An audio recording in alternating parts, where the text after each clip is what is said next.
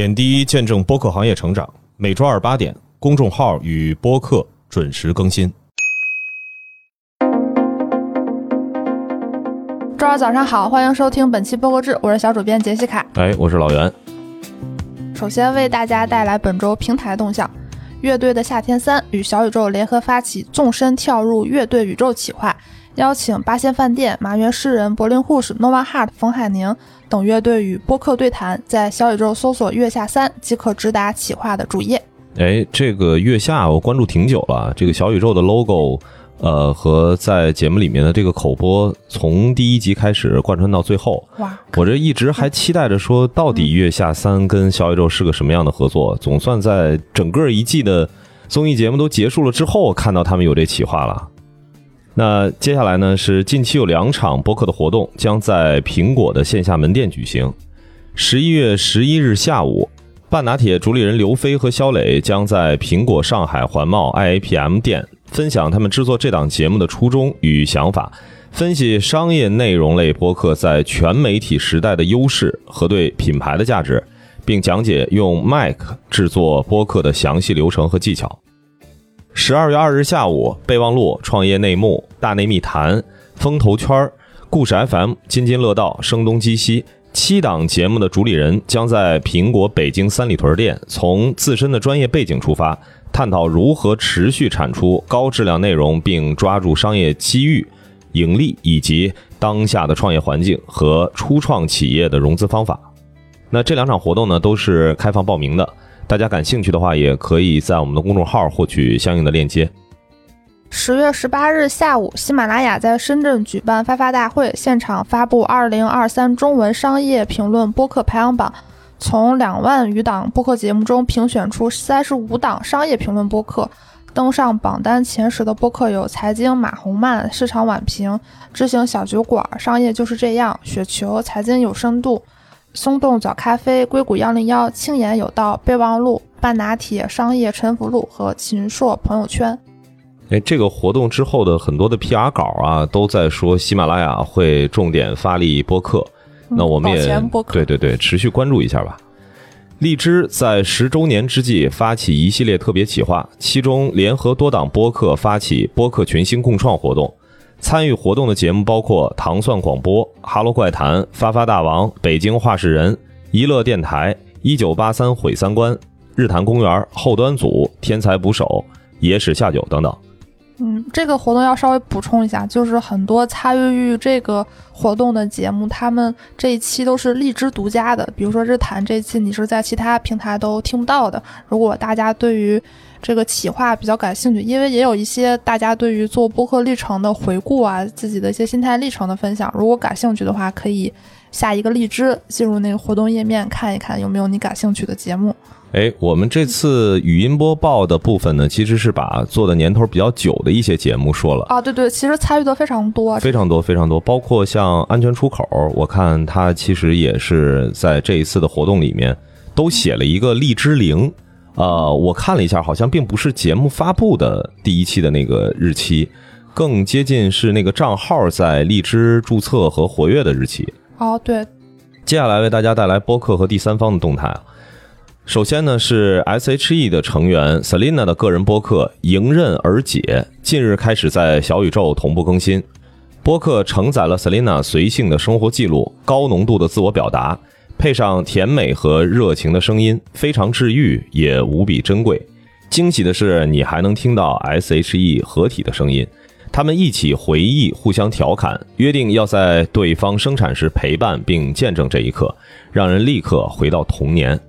就是还想吐槽一下，又是那个常见的四字节目 加谐音梗，怎么都这样？然后这个的介绍语是那个小宇宙播客寻宝他们那个编辑写的，所以说可能比较有这种情感倾向，我还没有听。然后其实，在台湾很多明星艺人做播客是一个挺大的趋势，内地这边暂时好像还是比较少，不知道以后会不会有越来越多的人来尝试一下做自己的个人播客。哎，这儿呢也是稍微的说明一下啊，就是这档节目并不是说最近才更新的啊，对，做了很久了，其实做了挺久了，就是类似于像 Selina 这种，她自己其实有自己的播客，但是一直不太被大家所知道的情况，我们未来也会持续关注一下，应该还有挺多的。哦，对我个人推荐一个姐妹悄悄话，就 Melody 的个人播客，也是台湾那边的。好，呃，线下活动呢，首先是一个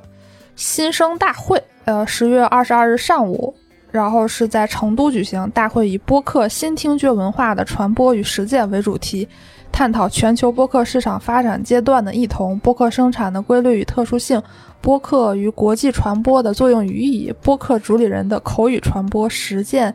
对专业人才培养的启发。哎呦，这听起来特别的官方。这个活动就是参与的人比较多，有一些专业学者，还有这个活动是是好像是人民大学，还有什么几就忘了几个大学发起的，然后冠声文化就是一个有声机构承办的，所以这个里头参与呢有学者，有播客创作者，比如故事 FM、JustPod 文化有限，然后还有冠声的人，就是一个比较。行业向的一个论坛吧，有点这个学术性的意思了，也期待着说，类似于像冠声这种一直在声音，尤其是在影视配音这个领域，对大众来说可能认知度会更高一些的机构和品牌，能在播客这方面帮助播客的这个应该叫什么拓圈发发力。哎，对他们还在活动发了一个预告，就什么 Z 世代播客评选活动，嗯嗯，也在活动上进行了一个发布，后续咱们持续关注吧，嗯。十月二十八日上午，跑者日历将在北京举行秋日胡同慢跑活动线下活动。呃，活动的环节呢，包含了慢跑活动和跑后分享会，体验深秋的北京烟火气和原汁原味的胡同文化。结束后啊，还准备了一场跑友专属的交流会，包括装备挑选、跑步伤病预防、成为专业跑者的进阶路径等内容。接下来为大家带来本周的营销风向：香奈儿加布利尔香水与过刊喷嚏发起内容共创，并在 Space Echo 中分享来自不同领域的女性从香奈儿女士的个性宣言中汲取的灵感。呃，就是很多奢侈品，还有一些美妆护肤品都非常喜欢在小宇宙进行投放。那这个也是最近的一个新的动向。嗯，最近其实已经能够看到市场上面关于美妆和护肤这个行业投放播客已经成了一个必选项。哦，对，我们之前也做过一个相关的盘点，感兴趣的话可以去翻一下我们过去的推送。接下来呢是第一条的海外动态，英国 Spotify 最新报告显示呢，Z 世代是 Spotify 增长最快的音乐和播客听众。二零二三年上半年，Z 世代人群播客播放量同比增长了百分之五十八。其中百分之三十九喜欢倍速播放，哎，这个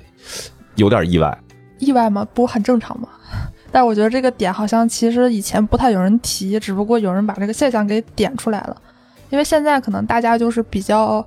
可能也刷短视频习惯了，就是说不想看那种废话或者什么的。大家也经常在评论区看到，就是有的节目说什么前期主播废话太多，怎么怎么样的。就是现在大家对于效率的追求是比以前要更。更强烈了吧？嗯，但是这个稍微多说两句啊，就是因为在二零二零年之前，其实提到英文的播客，其实更多的人在听的这些播客还是偏向于有一些精良制作的。嗯，就是之前其实一直在说播客真正被大众所关注，从 Serial 对 Serial 那个时候开始出现，然后再到后面有一系列的，我们目前其实很难说清楚。按照中文语境是广播剧还是播客这样的内容，我理解这些内容很难被倍速收听。对，我我感觉应该也是更偏聊天类的吧。对，我估计也是，就是做播客的群体越来越多了。哎，不像原来可能是少部分的制作机构去输出大量的这种专业制作的内容，可能普通人的节目多了之后，这个倍速收听才有这个可能性了。有可能。呃，下一条动态是 Cast 发布的一项新数据显示，播客创作者是美国最受信任的媒体人，其次是 YouTuber。这个他们的。呃，研究与洞察总监表示说，近年来由于社会政治动荡和新闻机构对同一事件的报道相互矛盾，人们对美国媒体的信任度不断下降，越来越多的将播客作为真相的来源。我一开始看这个报道的时候，我在想可能是自媒体，就是在所有自媒体中，播客是最受信任的。结果去查了一下，还真的是包含所有媒体，因为可能近期的一些社会动向，就是很多人对于传统的媒体机构的信任度有了一个。怀疑，就是很多美国听众他们更加的觉得说，传统的报道机构可能背后都会有自己的一些内容倾向，那播客可能才是一个获取真相的信息源，这个也是挺有意思的一个小观察。那最后也想问一问大家，今天报道的这些活动中，你对哪一场最感兴趣呢？说一下理由。好，以上就是本周播客志，我们下周再见，拜拜。